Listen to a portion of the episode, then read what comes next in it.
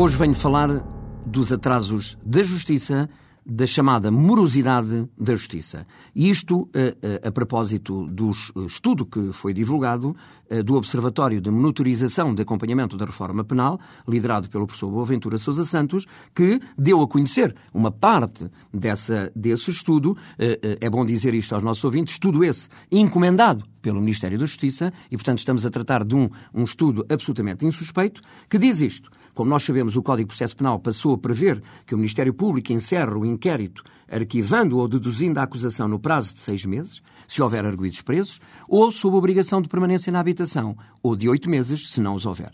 Este prazo pode ser alargado até 12 meses nos casos de crimes mais complexos.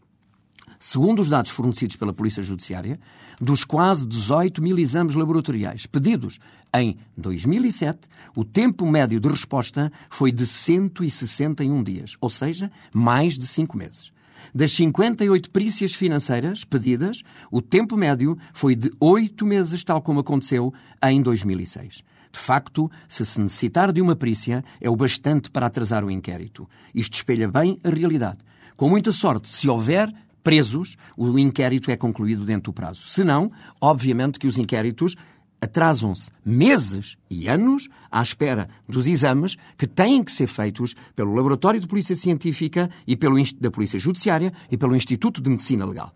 Responsável direto por estes atrasos não são nem juízes, nem magistrados do Ministério Público, nem funcionários, que são sempre uh, os botes expiatórios para justificar estes atrasos responsável por estes atrasos tem que ver diretamente com o funcionamento dos ministérios responsáveis pelo Instituto de Medicina Legal e pelo Laboratório de Polícia Científica da Polícia Judiciária e pela ausência de peritos em número suficiente para as análises económico-financeiras. E esse Ministério é o Ministério da Justiça, que é o grande responsável pelos atrasos e, portanto, não é possível cumprir os inquéritos dentro dos prazos que a lei fixa.